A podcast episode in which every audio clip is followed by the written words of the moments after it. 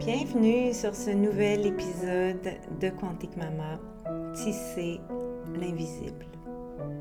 Karine, votre hôte, avec vous aujourd'hui.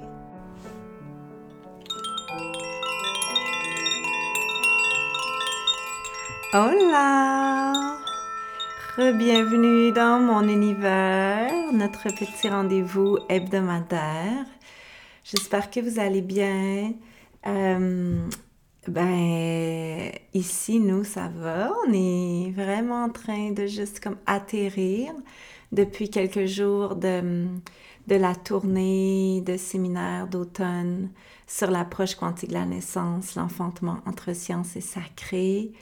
Et uh, it's such a good feeling de, de juste comme surfer sur la satisfaction d'avoir réussi à faire le quantum de la vie, puis à réaliser nos missions pour 2020 malgré la pandémie, puis éventuellement malgré ce qu'on n'avait vraiment pas vu venir, c'est-à-dire l'envol de Sévan.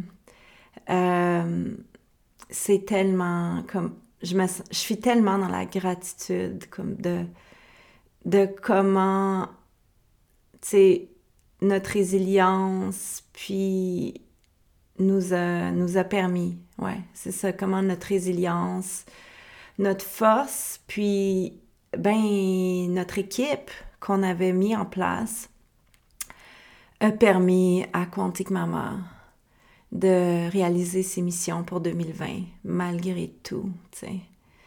Puis c'est vraiment, je pense, la force du nombre, la force de, de, de l'équipe qui a permis ça. Puis, wow! Tu sais, un, un, jour, là, comme je vais vous en parler de mon équipe, puis comment elle s'est développée, puis comment elle s'est mise en place au fil du temps, et comment tout ça, c'était du divine timing, je pense, de, de la magie de Sévan, qui tranquillement, sans qu'on sache, personne, ni même lui, mais qui était en train de, de tranquillement s'envoler. Ouais. Puis, c'est fou parce que il y a vraiment, moi je pense que dans sa vibration, tellement forte, tellement magique, au-delà de son corps physique tellement malade. Il mettait en place des choses. Waouh, je suis super émotive. il mettait en place des choses pour que hum, le jour où il allait s'envoler, tu sais, ça allait aller. Ça va être correct, mom, tu sais. Vous allez être correct. Fait que, hum, ouais. c'est beau parce que c'est ça, les tournées ont eu lieu malgré tout. Puis, ben, c'est la force de notre équipe qui a fait que ça a ça a pu survivre à la pire épreuve qu'on peut imaginer quand on devient parent. Euh, ouais, ces derniers jours, c'est vraiment doux, je trouve. On est en train d'atterrir, de réaligner comme, OK, maintenant qu'on a réussi à accomplir toutes nos missions, à, offrir cette formation à tous, toutes ces nouvelles, ces nouveaux quantiques colibris du nouveau paradigme. What's next? Tu sais, c'est quoi le plan? Puis, ouais, on en tout cas, moi, je, suis en train de faire du ménage, j'ai fait de la comptabilité. S'il y en a parmi vous qui avez une entreprise, vous savez que vous savez ce que ça veut dire. Donc, euh, it's such a good feeling quand on reprend le dessus sur la compta, puis que, tu sais, le bordel des papiers puis des factures euh, euh, disparaît. fait que, ouais, ça propulse vraiment à ouvrir le nouveau chapitre. Puis on est là-dedans, là. On est vraiment là-dedans. Fait que hum, c'est cool. Ouais, ça va bien. C'est, j'ai aussi, euh, j'ai aussi commencé à dive in vraiment davantage, vraiment sérieusement dans tout ce qui est la dimension du unschooling. Euh, si vous me suivez sur les réseaux, vous savez qu'on a sorti Nos filles l'école il y a deux ans à peu près. Et euh, ben, pas tout à fait deux ans. Euh, ouais, non, pas tout à fait deux ans, comme un an et demi, disons. Et comme je vous disais dans les épisodes, dans les dernières semaines, ben, notre grande fille a décidé de, de retourner dans le système. Elle a 16 ans, puis elle avait vraiment envie de, de vivre euh, l'expérience avec ses amis, puis on, on honore ça vraiment. Euh, puis ça, ça va super bien. Mais avec Emma, là, on est comme vraiment dans un processus d'illumination concernant toute cette philosophie de vie qui est le unschooling. Et euh, puis, ben, pour Emrys aussi, tu sais, forcément. Donc, euh, je vous en parle pas plus dans cet épisode, peut-être un petit peu tantôt quand on parlera de l'enfantement libre.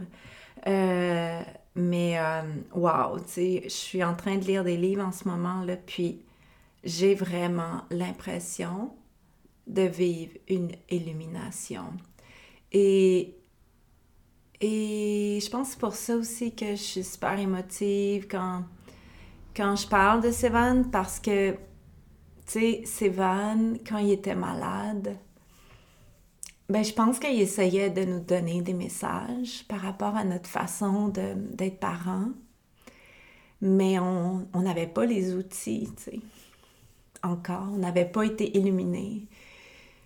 Puis c'est fou parce que depuis qu'il est parti, avec en devenant des tisserands de l'invisible, des parents tisserands de l'invisible, ben on a on comprend tellement de choses sur la parentalité, puis c'est beau là, puis tu sais, on est en train, je pense, tranquillement de devenir cette famille que Sévan y voyait, tu sais, qu'on allait devenir, puis qu'il aurait aimé ça qu'on devienne quand lui était vivant.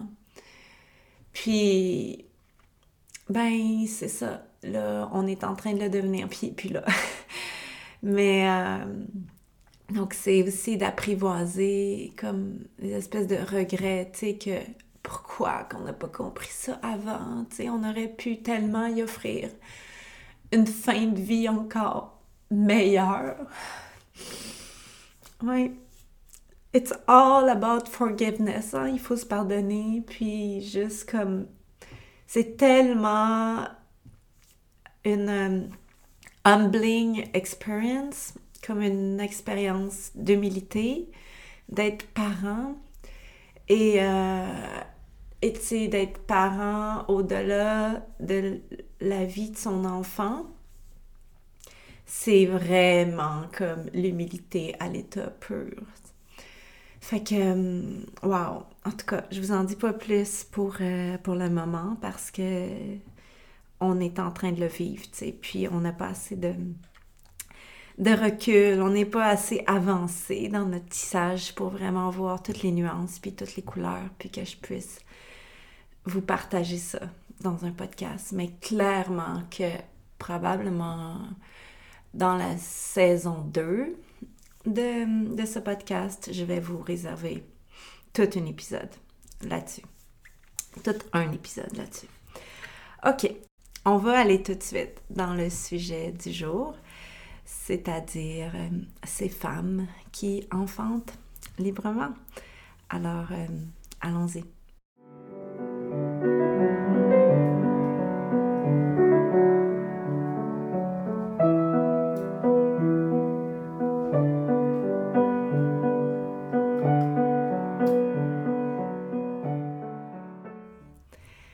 ces femmes qui accouchent seules quand l'enfantement est un événement familial. Donc ça, c'est un billet de blog que j'ai écrit en janvier 2018 et qui a, somme toute, été partagé plus de mille fois depuis. Euh, c'était un billet euh, audacieux qui venait vraiment du cœur euh, à l'époque, à cette époque-là, j'avais, j'avais pas encore euh, quatre enfants, j'avais trois enfants et je n'avais jamais moi-même enfanté librement. Alors, je vais vous lire et je vais blablater autour, soit au fil de ma lecture ou après. Allons-y. ça commence comme ça. Je n'ai jamais accouché seule ou en famille, comme il vaut mieux le dire. Parce que si certaines femmes accouchent seules, c'est-à-dire sans médecin ni sage-femme, elles sont la plupart du temps accompagnées par leur chéri, leur famille et parfois une amie ou une doula. À ce jour, je n'ai jamais rencontré une femme qui ait accouché seule avec personne dans la maison ou autour. C'est pour ça qu'au terme accouchement non assisté ou ANA, je préfère de loin les termes accouchement libre ou enfantement libre ou naissance en famille. Je disais donc que je n'ai jamais enfanté seule. Chaque fois, il y a eu soit un médecin, à mon premier, ou une sage-femme, à mes deux autres. Ce fut parfait ainsi. À l'époque, c'était mon choix, ou plutôt mon réflexe. À mes trois grossesses, j'ai jamais pensé que je pourrais accoucher seule. J'avais bien quelques amis qui l'avaient fait, mais la plupart, c'était par faute d'avoir accès à une sage-femme, et moi, j'en avais une sage-femme. À l'époque, je connaissais pas encore Cynthia, Debbie, Alex, Leila. C'est fou comme le paradigme médical façonne notre vision de la naissance dès notre plus jeune conscience. Dans ma conception, pour accoucher, il me fallait la présence d'une sage-femme pour les au. Le temps a passé et l'histoire de ma vie s'est écrite. Les rencontres ont eu lieu, une, puis une autre et encore une. Depuis deux ans, j'ai lu, échangé, écouté et rencontré près d'une centaine d'histoires de femmes qui ont accouché en famille.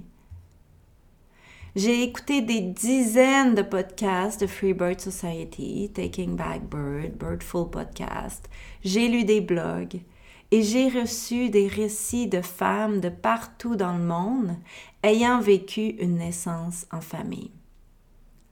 Certaines l'ont fait par dépit, parce que leur sage-femme était plus à l'aise.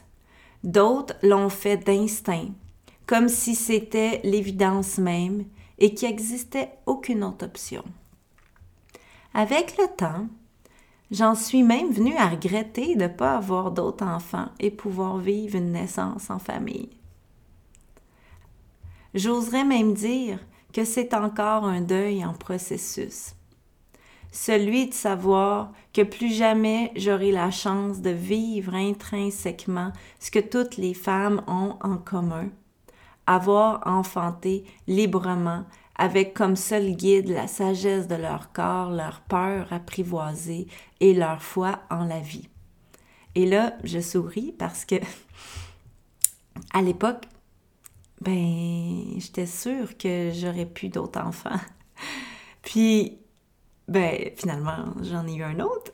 Et tout le monde qui me connaissait, quand il me voyait enceinte, il disait Karine, tu disais que tu n'aurais plus d'enfants, mais ton front, il nous le disait, il nous le criait que tu en aurais d'autres enfants. nous, on n'est pas surpris que tu en aies un quatrième. Donc, euh, ouais, ça me fait bien sourire, ce petit passage. Aux yeux des adeptes du paradigme médical de la naissance, il peut paraître fou ce choix d'accoucher toute seule. Dans mon cas, j'écris entre parenthèses, ce fantasme. Pourquoi vouloir mettre en danger sa vie et celle de son bébé? Et si jamais tu saignes? Et s'il y a un cordon autour du cou? Et si ton bébé ne respire pas? Et s'il meurt, tu vas t'en vouloir toute ta vie? les commentaires ne manquent pas quand une femme informe son entourage de son projet. C'est pour ça que la plupart du temps, les femmes choisiront plutôt de garder le secret. Même Cynthia, à son quatrième, me dit Je trouve ça un peu trop vite sur les conclusions de prétendre que je vais accoucher seule parce que j'ai eu mes autres tout seul. Comment puis-je savoir ça avant que mon bébé ne soit en train de naître? Disons que sa réponse me bien rassise dans mon humilité.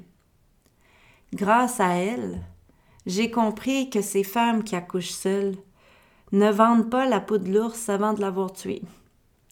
Elles savent qu'il n'y a aucune garantie quand on porte et enfante un bébé. Et elles ne tiennent rien pour acquis, pas même leur désir d'accoucher en famille.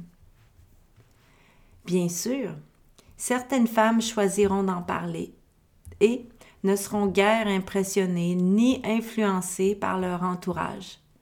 Mais je remarque que la tendance penche souvent vers la discrétion quand on planifie un enfantement en famille. Comme on ne dit pas aux gens que ce soir on va faire l'amour dans telle ou telle position, ça ne les regarde pas de savoir qu'on souhaite une naissance en famille. Certains choisiront, par réflexe, de les juger ces femmes et ces familles qui enfantent seules, et même de les mettre dans la catégorie des, j'ouvre les guillemets, folles inconscientes qui prennent des risques pour leur vie et celle de leur bébé. Je ferme les guillemets. Moi, je sais d'expérience, à force de les témoigner, que ces femmes sont toutes sauf folles ou inconscientes. Elles sont hyper informées. La plupart du temps, elles ont lu tout ce qui avait de pertinent sur le web ou dans les livres. Certaines ont lu plus de livres sur la naissance que la moyenne des sages-femmes et des médecins. Elles ont un groupe Facebook secret et d'autres femmes et familles ou d'autres femmes et familles qui accouchent seules se soutiennent et s'informent. Elles y partagent des documents comme le anti-bleeding tea la dystocie d'épaule, bébé qui respire pas, etc. Elles accouchent seules, mais pas seules. Elles enfantent en famille, sans sage-femme ni médecin, sans leurs directives ou leurs limites professionnelles, légales et protocolaires.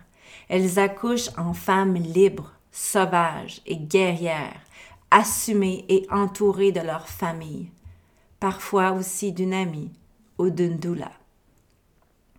Assumer jusqu'à savoir que la mort est une option, et ce, même à l'hôpital. Elles n'adhèrent pas à la croyance qu'il leur faut absolument un sauveur pour accoucher. Elles savent qu'il n'y a aucune garantie, que donner la vie, c'est aussi donner sa mort certaine un jour, qu'on espère le plus lointain possible. C'est ainsi depuis que le monde est monde. Elles savent aussi qu'il n'y a pas lieu d'avoir peur. Pas comme tente de nous faire croire le paradigme médical, en tout cas. En fait, elles n'y adhèrent pas à ce paradigme médical. Pour elles, enfanter, c'est normal, voire banal. Un événement extraordinaire, certes, mais normal et banalement inscrit dans le quotidien de la famille, comme une grande fête longuement attendue et préparée. Au fond, ces femmes ne sont pas si, si, différentes de vous et moi. Elles ne sont pas plus braves, ni plus folles. Elles ont peur, elles aussi, comme toutes les femmes qui s'en vont accoucher. Elles ont leurs craintes, leurs peurs et leurs angoisses. Seulement, elles font avec elles y font face, elles les transcendent, elles se gèrent. La différence, je crois, c'est que ces femmes acceptent davantage que la vie est plus grande qu'elles et qu'au final, on n'a pas grand pouvoir sur la vie, la mort, la maladie. Elles embrassent la destinée telle qu'elle doit être. Puis là, il y a une super belle photo d'une maman qui vient d'enfanter librement. Je pense que c'était son sixième. Et euh, avec sa fille qui la regarde, sa grande fille, puis le placenta attaché encore au bébé avec des belles fleurs. Ces femmes qui accouchent seules, une minorité minoritaire. Elles sont en effet peu nombreuses, ces femmes et familles qui accouchent seules. Elles constituent une infime minorité de la minorité des familles qui accouchent à la maison avec une sage-femme. Depuis quelques années, avec l'émergence des réseaux sociaux, on remarque qu'il y a de plus en plus de femmes qui accouchent en famille. Une des hypothèses à cette hausse est la médicalisation à outrance de l'enfantement. L'État, avec son système de santé et ses lois, limite de plus en plus les professionnels de la naissance à accompagner certaines femmes et familles dans leur projet de naissance. Donc, pour répondre à ça, ben, il y a des femmes, des familles qui vont choisir d'enfanter tout seul. Dans certaines régions d'Europe, les sages-femmes n'ont plus le droit d'aller aux accouchements à domicile. Alors, les femmes font leur suivi avec leur sage-femme qui les prépare le mieux possible et elles accouchent seules, en famille. C'est ce que Stéphanie Saint-Amand appelle un nana par défaut dans son texte Nous sommes les freebirthers, enfantés sans peur et sans reproche en 2014. J'ai accouché seule. Trois petits points. Là, il y a une citation de Roxane. J'ai choisi d'accoucher en famille parce que je sentais que si une sage-femme ou un médecin était présent, j'étais menacée. Je pense pas que leur travail est inutile et qu'il nuise à toutes les femmes qui accouchent. Au contraire. Seulement pour moi, l'idée qu'on m'évalue, qu'on m'ausculte, qu'on documente mes performances, ça sonnait tout faux dans ma conception de la naissance. J'ai fait ce bébé toute seule avec mon chéri. Je suis une femme en santé et ma grossesse a été merveilleuse. Mon bébé bougeait bien, je le sentais fort. Nous n'avions besoin de personne. J'étais préparée. Je savais à peu près les sensations qui m'attendaient. Je savais que la panique du sommet est normale et qu'on ne doit pas la craindre. D'ailleurs, quand j'étais là-haut au sommet et que l'intensité m'a fait si peur que j'ai pensé appeler de l'aide, je me suis rappelé ce que ça voulait dire je me suis rappelé que mon bébé arrivait bientôt. Ça m'a aidé à retrouver mon calme et ma confiance. Mon fils est arrivé une heure plus tard. Le placenta a mis du temps à sortir, une bonne heure au moins. Je n'avais pas de saignement et je me sentais bien. Je savais donc que tout allait dans l'ordre des choses. Après un temps, j'ai eu envie d'en finir avec cette naissance. Je me suis accroupie. J'avais quelques crampes et elles étaient de plus en plus fortes. Mon chéri a mis un bol en dessous de moi, et en quelques poussées soufflées, mon placenta est sorti. Il était magnifique. Pour rien au monde, j'aurais voulu que ça se passe autrement. Personne n'a mis ses doigts dans mon vagin. Personne ne m'a dit comment pousser. Personne ne m'a pris en charge. J'ai accouché en femme libre et j'ai rencontré l'aube de tout ce que je suis capable de faire. Hmm. Wow. Quelques arguments qui poussent les femmes à accoucher seules. Le très faible risque de mourir au processus de l'enfantement comparé à celui que nous courons tous les jours à travers nos activités courantes comme conduire une voiture, faire du vélo, monter, descendre un escalier, un cheval, traverser une rue, etc.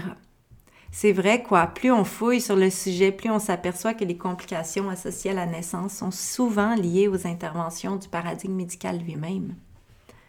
Pour les femmes qui accouchent seules, l'hôpital est loin d'être la panacée. Aux yeux de ces femmes, si leur corps sait implanter un ovule fécondé, fabriquer un embryon puis un fœtus et son placenta, et nourrir ce placenta pour qu'il amène le fœtus jusqu'à maturité, jusqu'à maturité terrestre, il n'y a aucune raison que le corps ne sache pas enfanter ses bébés. Un autre argument, Les risques associés aux interventions de routine et à l'impact du territoire de naissance médicale sur le processus physiologique de la naissance. Le fait d'être observé, monitoré, évalué, guidé, voire même dirigé quand on accouche dans le paradigme médical sont des stimuli qui stimulent le néocortex de la femme et qui atténuent le bon fonctionnement de son cerveau reptilien. Là où sont sécrétés l'ocytocine et l'endorphine, qui, vous le savez sûrement, sont les deux hormones essentielles au déroulement normal de l'enfantement. Un autre point, la nature socio-historique du paradigme médical, avec ses forces politiques et sociales ayant médicalisé le processus de l'accouchement jusqu'à le rendre sous la juridiction du système de l'état de santé.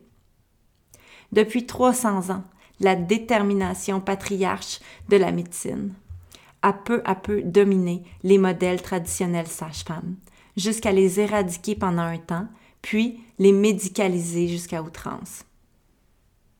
Ces femmes qui accouchent seules refusent l'objectivisation du corps de la femme par la médecine du 20e siècle. Ces femmes qui accouchent seules refusent l'objectivisation du corps de la femme et de la médecine par la médecine, avec ses sciences obstétricales et gynécologiques. Ici, pas question d'être pris en charge. On ne se fait pas accoucher. Le refus aussi de la pathologisation de la naissance et de la construction sociale de sa dangerosité. Les femmes qui accouchent seules n'adhèrent pas à l'argumentaire de la complication imprévisible et imprédictible. Elles sont trop bien informées pour ça. Un autre point, la diminution des taux de mortalité et morbidité maternelle et néonatale observée parallèlement avec la médicalisation des naissances à la fin du 19e siècle n'est pas plus en lien avec l'avènement de la médecine obstétricale qu'avec l'amélioration des facteurs de salubrité et des conditions de vie. Nos grands-mères qui mouraient en couche y perdaient la vie davantage parce qu'elles étaient épuisées d'avoir autant d'enfants rapprochés et que les conditions de vie n'étaient pas favorables parce que l'accouchement est un processus si peu fiable et risqué. OK, ça, c'est un point quand même important. Je, trouve que la syntaxe n'est pas top, comment je l'ai dit. Euh, en fait, parce que c'est ça, hein, c'est que dans le, paradigme médical actuel, qu'on a inconsciemment ou consciemment acheté, euh, on, on, entend souvent l'argument ben oui, mais on a quand même diminué le taux de mortalité des femmes, des bébés. C'est vrai. Mais quand on, lit des, livres euh, historiques sur la médicalisation de la naissance, on comprend vite comment les historiens ont déconstruit ce phénomène-là davantage en soulignant euh, l'arrivée des mesures de salubrité. C'est-à-dire que euh, quand les médecins ont commencé à se laver les mains avant d'aller accoucher des femmes, puis, tu sais, les médecins, comme ils revenaient de faire, euh, par exemple, euh, des, des, de la recherche sur des cadavres, ben c'était quand même brillant qui se lavent les mains, tu sais, pour aller mettre leurs doigts dans le vagin des femmes. Et ça, ça l'a diminué de beaucoup, beaucoup la mortalité. Donc, vraiment, comme c'est en lien beaucoup avec les notions de salubrité, l'hygiène de vie, les maisons plus propres, les faux sceptiques, etc. Euh, c'est sûr que, euh, oui, là, aujourd'hui, si vous avez un bébé qui naît à 28, 29, 30 semaines, ben, il y a clairement euh, plus de chances de vivre et d'avoir une vie en santé qu'à l'époque. On parle pas de ça, là. Mais tu sais, appliqué à des femmes qui ont des grossesses à terme normales, des accouchements tout à fait physiologiques normales, euh, c'est pas tant la médicalisation que diminuer le taux de mortalité maternelle et, enfant, et infantile. OK, je continue. La nature n'a pas conspiré contre les femmes en les rendant inaptes à enfanter leur propre bébé. La très courte parenthèse de la médicalisation des naissances dans l'existence de l'Homo sapiens n'a pas encore changé la capacité des femmes à enfanter comme elles savent si bien le faire depuis 300 000 ans. La dimension sexuelle de l'accouchement pour les femmes qui accouchent seules. La naissance est aussi intime qu'un acte sexuel. Mêmes hormones, mêmes besoins d'intimité et de confiance. Marie-Hélène Lahaye l'explique dans son billet. La mère est la putain. Puis là, je, je fais une petite citation de Marie-Hélène.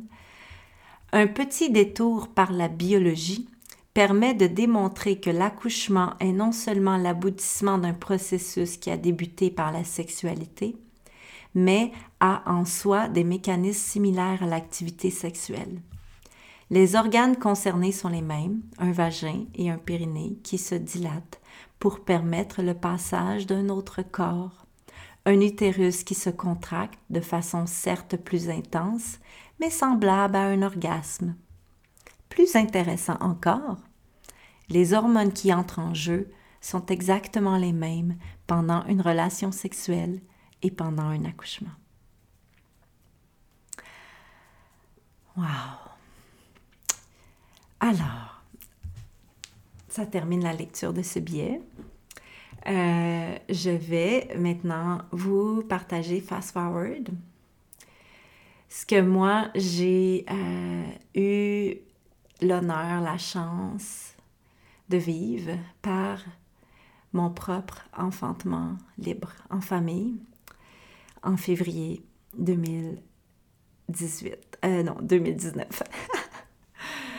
ouais, février 2019, dans l'hiver, euh, l'hiver canadien. Wow! Le ceux qui qui jamais venus au Canada, le mois de février euh, au, au, Canada, c'est quand même euh, le mois le plus intense dans l'hiver.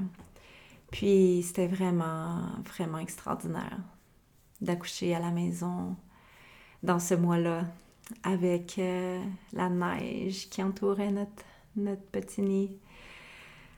Ah, ouais. Donc, nous, on a choisi d'enfanter librement à notre quatrième enfant. En fait, je dirais que au troisième, Martin m'avait dit pourquoi qu'on l'a pas tout seul, tu sais, ce bébé-là? Me semble qu'on est rendu là. Puis moi, j'étais comme ah non, moi, je suis pas rendue là. Tu sais, j'ai vraiment envie d'avoir des sages-femmes. J'étais vraiment dans le concept que sais, j'aimais mon équipe, puis j'avais confiance en mes collègues, puis j'avais envie d'avoir mon espace qui était porté. Puis c'était vraiment un super bel accouchement avec des sages-femmes à la maison. Donc, euh, ouais, mais lui, il était rendu là. Puis, donc, c'est vraiment devenu assez euh, au fil des années que, si on avait un autre enfant, ben, on, a, on accoucherait tout seul. Puis c'est ça qu'on a fait, mais euh, c'était pas. Ça a été, à ma grande surprise, un processus beaucoup plus intense que ce que je pensais naïvement quand j'ai écrit euh, ce billet-là en 2018. Euh, ouais, attendez. Là, je l'ai écrit ce billet-là en 2018. Ouais, c'est ça. Donc, un an plus tôt. Tu sais, je savais que les femmes qui se préparaient à enfanter seules en famille faisaient de la recherche, puis un processus et tout, mais j'étais loin de me douter de l'intensité du processus. Pour moi, ça a été vraiment une déprogrammation intense parce que, bon, peut-être aussi parce que j'étais sage-femme, puis, tu sais, je suis pas naïve, là. Puis, je le sais que shit happens, puis moi, tu sais, j'ai quand même vu témoigner beaucoup de naissances, ben beaucoup, pas des milliers, mais tu sais, certainement quelques centaines, en tout cas, peu importe, c'est pas vraiment important le nombre, mais dans celles que j'ai accompagnées, j'ai été initiée à travers des urgences vraiment intenses. Et j'ai vu des choses comme, tu sais, quand même assez euh, dramatique. J'ai eu à gérer des hémorragies massives avec, les mains dans l'utérus, un bimanuel, etc. Tu sais, je sais c'est quoi. J'ai réanimé des bébés. Euh, j'ai eu, parmi les plus grosses réanimations néonatales que des sages-femmes ont eues dans la vie. Euh, j'ai eu des grosses, une grosse méga, méga dystocie d'épaule. Tu sais, j'ai vécu des urgences. Puis, j'étais pas naïve. Puis, je pense que c'est c'est aussi important que quand on fait ce choix-là, d'être conscient que c'est vrai que ça arrive, là. Tu sais, c'est pas vrai que parce que tu as confiance, ça va pas arriver. Tu sais, nous, on mangeait bio, on avait un mode de vie vraiment sain, puis notre gars, il a quand même eu un cancer rare, incurable, tu sais. Puis, c'est la vie là, ça n'a pas de pitié. La vie c'est dur, tu sais. Puis ça arrive. Puis moi j'ai déjà vu un bébé qui est né pas de bras, tu sais. Un des premiers bébés que j'ai attrapé, il avait pas eu, les parents n'avaient pas fait d'échographie. Puis le bébé il est né puis il avait pas de bras. Fait que tu sais, moi quand j'ai choisi de pas faire d'échographie pendant ma grossesse, tu sais, il a vraiment fallu que on aille la discussion puis qu'on fasse holy shit, tu sais, si mettons il n'est pas de bras, tu sais, comment on vit avec ça, tu sais, comme si mettons on fait un écho puis que notre bébé il a pas de bras, qu'est-ce qu'on fait, tu sais? Puis, tu sais, pour nous c'était comme ben c'est pas une raison d'avorter, fait que ben tant pis, tu sais? Fait que c'est juste que c'est ça, tu moi j'étais plus naïve, puis je pense que je trouve ça cool d'en parler dans ce dans ce, ce podcast là particulièrement parce que tu sais, je pense qu'il y a cette croyance que les femmes qui, choisissent d'accoucher tout seules, c'est des femmes naïves, inconscientes, etc. Puis moi, c'est pas ça que je vois. Tu sais, les femmes, peut-être qu'il y en a, peut-être. Puis c'est beau, la naïveté, puis c'est beau d'être là-dedans. Mais euh, moi, c'est pas ma réalité. Tu sais, la vie me mit dans des situations vraiment raw, vraiment dures, où est-ce que je l'ai vu, là, que, tu sais, parce que j'étais compétente, parce que j'étais capable de gérer une hémorragie, parce que j'étais capable de, de sortir un bébé qui était pogné, tu sais, comme j'ai sauvé la vie d'une femme, puis j'ai sauvé la vie d'un bébé, puis etc.. Puis ça, faut faire attention parce qu'en ce moment, tu sais, oui, il y a le phénomène de l'hypermédicalisation, puis, tu sais, j'en parlais de ça avec Mélanie, ma partenaire pour l'école quantique doula. Puis, tu sais, elle le dit si bien, il y a vraiment un phénomène d'hypermédicalisation, mais aussi d'hypernormalisation. Puis les deux sont vraiment toxiques. Parce que, tu sais, oui, vous pouvez décider d'accoucher tout seul, puis, tu sais, de whatever happens, d'aller au bout de ça, mais comme, don't be naïf, là. Tu sais, si tu t'en vas accoucher dans le, fond, dans le fond du bois, dans ta yourte, puis que tu choisis d'accoucher tout seul, I honor that. Mais comme, be ready. Be ready de, que ça va sûrement bien aller. Si tu mets tout en place, puis que tu es en santé, puis que, tu sais, je veux dire, tu le sais que ta grossesse va bien, puis que tu super en santé, puis tu pas naïve, ça devrait bien aller. Mais comme, sois prête quand même à si ça saigne, à savoir c'est quoi la quantité de saignement qui est pas normale, puis d'avoir les plantes, puis d'avoir ce qu'il faut, puis d'avoir un plan B, puis un plan C, puis de l'essence dans ton auto, puis de savoir combien de temps ça prend l'ambulance pour arriver, etc. Parce que ça peut, ça peut chier, tu sais. Puis faut arrêter d'hyper normaliser toutes les situation entourant la naissance. Puis c'est ça l'accouchement entre science et sacré. Puis quand moi j'ai décidé d'avoir mon bébé en famille à la maison, ben je l'ai fait ce processus-là de dire comme ben un, j'étais plus naïve, fait que je savais que ça pouvait arriver, je savais que tu sais mon bébé il allait probablement être tout bien formé, mais que, tu sais, s'il était trisomique, ben ça se pouvait qu'il soit trisomique, tu sais. Puis en plus, j'avais 39 ans quand j'ai accouché. Fait que, les risques d'avoir un bébé trisomique augmentent quand même avec l'âge, apparemment. Euh, je sais pas si j'adhère à ça, mais les statistiques, les chiffres nous montrent que oui. Mais bon, tu euh, fait que je, l'ai fait, le, processus. Puis j'étais loin de me douter de comment ça serait intense. Puis j'ai vraiment beaucoup pleuré, j'ai eu tellement peur comme de tout. J'ai contemplé tous les scénarios possibles.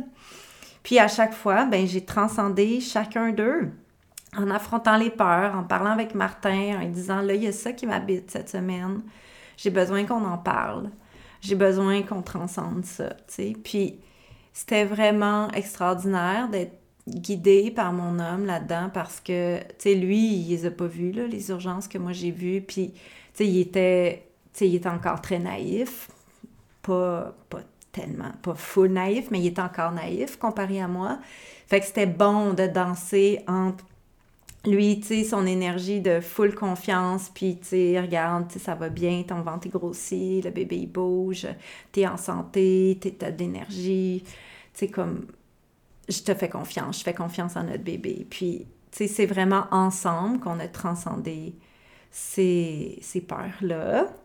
Puis, euh, à un moment donné, pendant ma grossesse, parce que, tu sais, nous, on n'a pas, pas eu de on n'a pas eu de suivi médical typique, là, comme j'étais allée voir une collègue sage-femme à deux, trois reprises, puis on a bu la tisane, puis c'était vraiment extraordinaire, puis elle a palpé mon bébé, puis j'aimais tellement ça quand elle touchait mon bébé, puis euh, c'était vraiment des beaux moments, mais c'est ça, on n'a pas vraiment fait le, suivi classique. Puis à un moment donné, ben plus on arrivait vers la fin de la grossesse, il y avait la question de l'accouchement. Et là, c'était comme, j'avais du mal à dire d'avance, comme Cynthia a dit dans mon, billet que je viens de vous lire, que c'est ça que j'allais faire.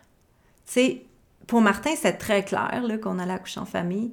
Mais moi, j'étais comme, mais comment on peut savoir avant que ça parte que c'est ça qu'on va faire, tu sais? Tu sais, peut-être que ça va partir, puis que je vais avoir une intuition, puis je vais vouloir aller à l'hôpital. Puis peut-être que ça va partir, puis je vais avoir envie d'appeler mon amie sage-femme.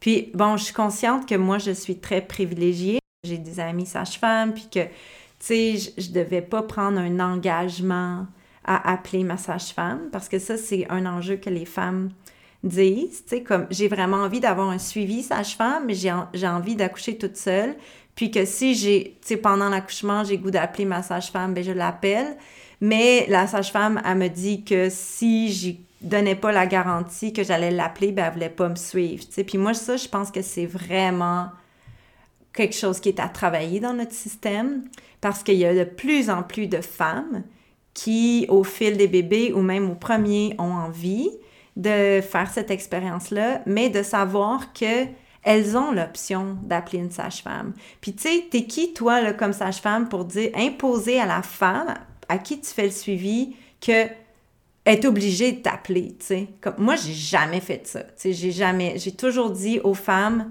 tu sais, moi, ma job, c'est de, de, de, t'offrir un bon suivi, tu sais, quand tu viens au rendez-vous, d'honorer ta présence, de faire ma job de sage-femme, tu sais, de, de dépister ce qu'il y a à dépister s'il y a quelque chose à dépister, agir en conséquence aux besoins, puis t'aider à te préparer à la naissance, de sorte que tu te sens tellement en puissance de tous tes moyens que si tu as envie d'accoucher tout seul, ben t'accouches tout seul, puis je vais aller faire ton postnatal si tu as envie que je vienne faire ton postnatal, puis je peux même déclarer ton bébé. I mean, tu sais, je l'ai mesuré ton bébé, je l'ai palpé, là. Je veux dire, je suis la bonne personne pour déclarer ton bébé. Puis honnêtement, à date, dans ma pratique, bon là, je pratique plus en ce moment, mais il n'y a jamais aucune femme qui m'a pas appelée. Puis moi, je le voyais vraiment comme, ben, ils me font confiance, puis ils se sentent pas comme, tu sais, menacés par ma présence éventuelle. Fait qu'ils m'appellent.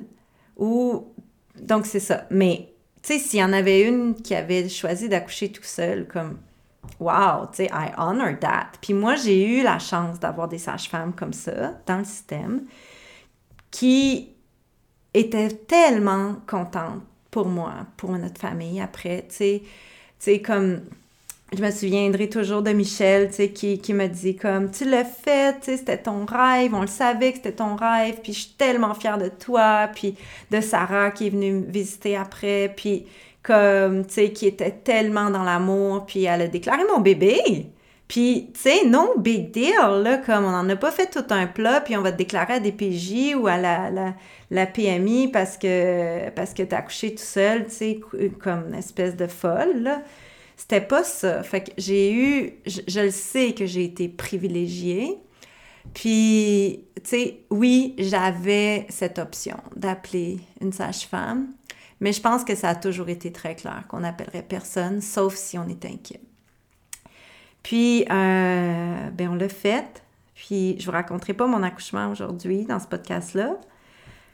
Mais c'était vraiment une naissance extraordinaire. Puis, tu sais, il faut mettre en contexte aussi que notre fils était malade à l'époque. Puis on savait pas trop s'il allait vivre longtemps. On pensait que oui. On était, en fait, je pense qu'on était sûr qu'il allait encore vivre plusieurs années. J'étais loin de me douter qu'il nous restait juste une petite année et demie avec lui même pas. Euh, mais, euh, tu sais, on était dans la maladie, on était dans tabarnak, tu sais, comme on a tout toujours mis en place, on a mangé bio, tu sais, on essaye d'être des bons parents, puis notre enfant, il est quand même malade, puis, tu sais, life is a fucking bitch, tu sais. A beautiful one, mais a fucking bitch. Fait qu'on avait, je pense, besoin de dire à la vie, tu sais, garde, moi là, j'ai un blog, on a un blog, on, tu sais, le message qu'on amène au monde, c'est l'enfantement, c'est un processus physiologique normal et sécuritaire. Puis toi, là, tu sais, comme tu es en train de nous arracher un enfant. Fait que là, on est enceinte, on va accoucher. Montre-nous de quoi tu es capable. Montre-nous qu'on peut vraiment faire confiance à la naissance, puis qu'on peut accoucher tout seul, puis que notre bébé va pas mourir. Tu sais, on a comme vraiment, on avait besoin, je pense, dans notre détresse de parents d'enfants malades, de mettre la vie à l'épreuve, puis de dire Show me how easy it can be. Puis c'est ça qu'elle a fait. Puis on a eu un super bel enfantement. Puis c'est Martin qui a attrapé Emrys. Puis j'étais à genoux. Puis si vous achetez ma préparation virtuelle à la naissance, je la partage, je partage les, les footage, là. On a fait un montage de cet accouchement-là, fait que vous pouvez le voir. Je pense, oui, je la monte aussi dans, je le monte aussi dans le séminaire de l'approche quantique. Euh, mais bon, ça, c'est du contenu privilégié à mes membres. Euh, bref, on le voit dedans, là, puis je suis à, genoux quand, il sort. Et Martin, c'est lui qui l'a attrapé. Et sérieux, là, c'était la première fois qu'il attrapait un de nos enfants sur les quatre. C'est drôle pareil de dire ça, hein? Puis, en tout cas, on pourra en reparler de ça, mais bref, Martin, là, ça l'a complètement changé d'attraper son fils.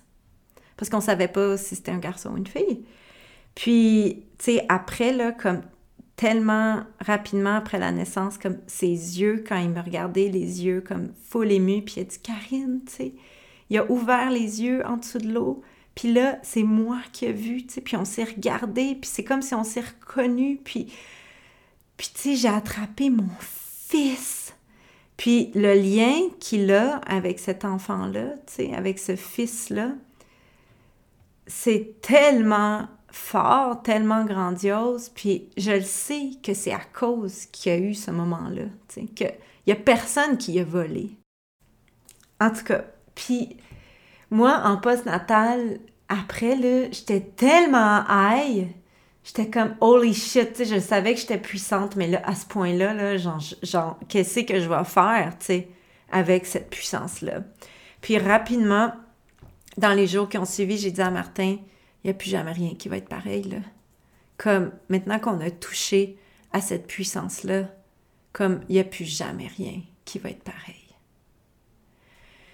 Puis, en effet, ça, après ça, là, après l'enfantement libre d'Emrys, puis on a appelé Emrys Emrys Wild, euh, ben, ça a été comme une boule de neige là, depuis là, notre vie. On a sorti les filles de l'école, on a décidé de de comme juste embrasser ce qu'on voulait depuis dix ans, puis de manifester ce qu'il fallait pour pouvoir aller dans la jungle. On est allé passer euh, l'hiver qui a suivi l'année d'après, comme on a passé six mois dans la jungle. Puis, ben, tu sais, éventuellement, c'est vanivé, c'est envolé. Mais, euh, tu sais, je pense, je veux dire, on est encore en train de faire le tissage de tout ce qu'on a touché ce jour-là en enfantant librement. Puis, ouais, c'est ça. C'est tellement grandiose.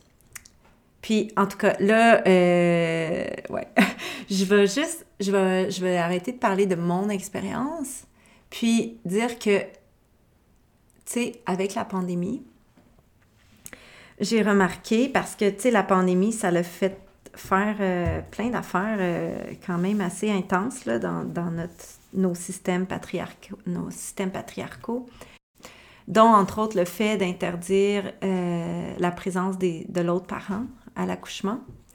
Et là, ça, je pense que c'est un peu rétabli, là, là-dedans, mais encore au Québec, j'entendais dernièrement que les pères doivent attendre la femme est toute seule pour faire le travail dans certains hôpitaux, pour faire comme toute la dilatation, puis qu'il appelle le père ou l'autre mère quand le bébé est en train de sortir.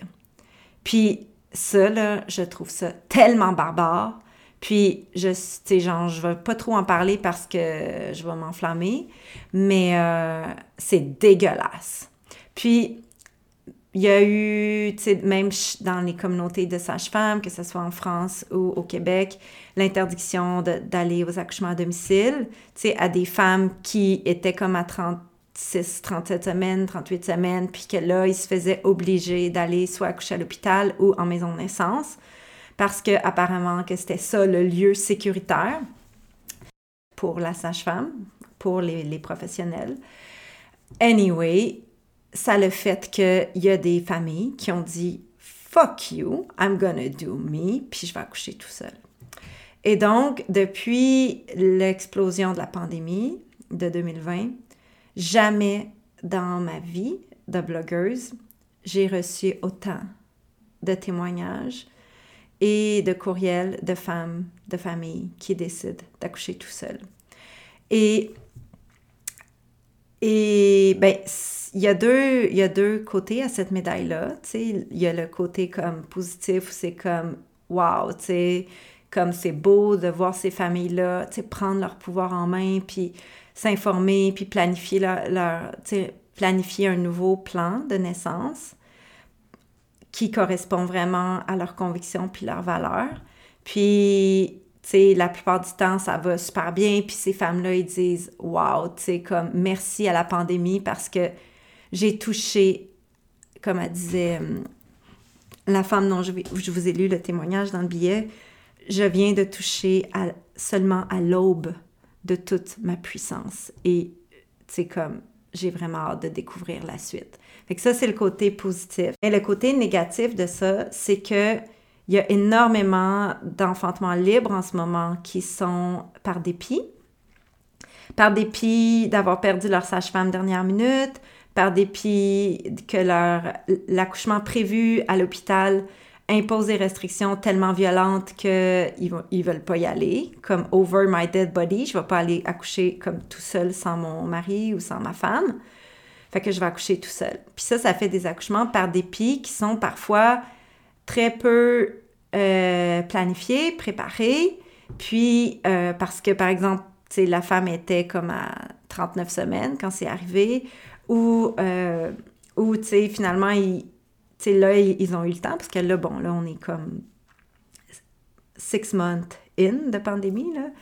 Fait que ça, c'est un peu moins le cas actuellement. Je pense que là, les femmes, ils ont plus le temps de planifier leur enfantement libre, mais au début de la pandémie, l'impact négatif de cette médaille-là, ça a été que, ben nous, on a, on a pu témoigner, dans notre communauté, des femmes qui, qui ont décidé comme rapidement, dans les dernières semaines d'accoucher tout seul, puis que ça n'a pas bien été.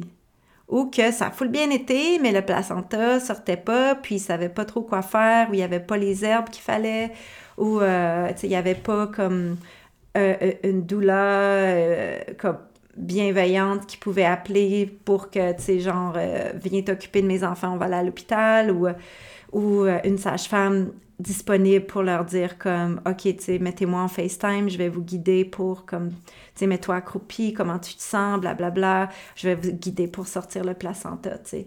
Puis ça, ça faisait, ça le fait à quelques reprises, pas des tonnes de fois, mais tu sais, juste une fois, c'est suffisant pour souligner l'envers de cette médaille-là que la femme, ben, par exemple, elle a fait une hémorragie ou euh, elle a dû aller à l'hôpital parce que son placenta sortait pas, puis elle se retrouve avec euh, une anesthésie générale, puis euh, des, des, gestes où elle s'est sentie violentée, voire punie, parce que mauvaise fille, elle avait décidé d'accoucher tout seul, tu. Puis là, haha, tu vois, là, tu t'es comme, t'as failli mourir parce que est folle, t'as accouché tout seul, tu sais.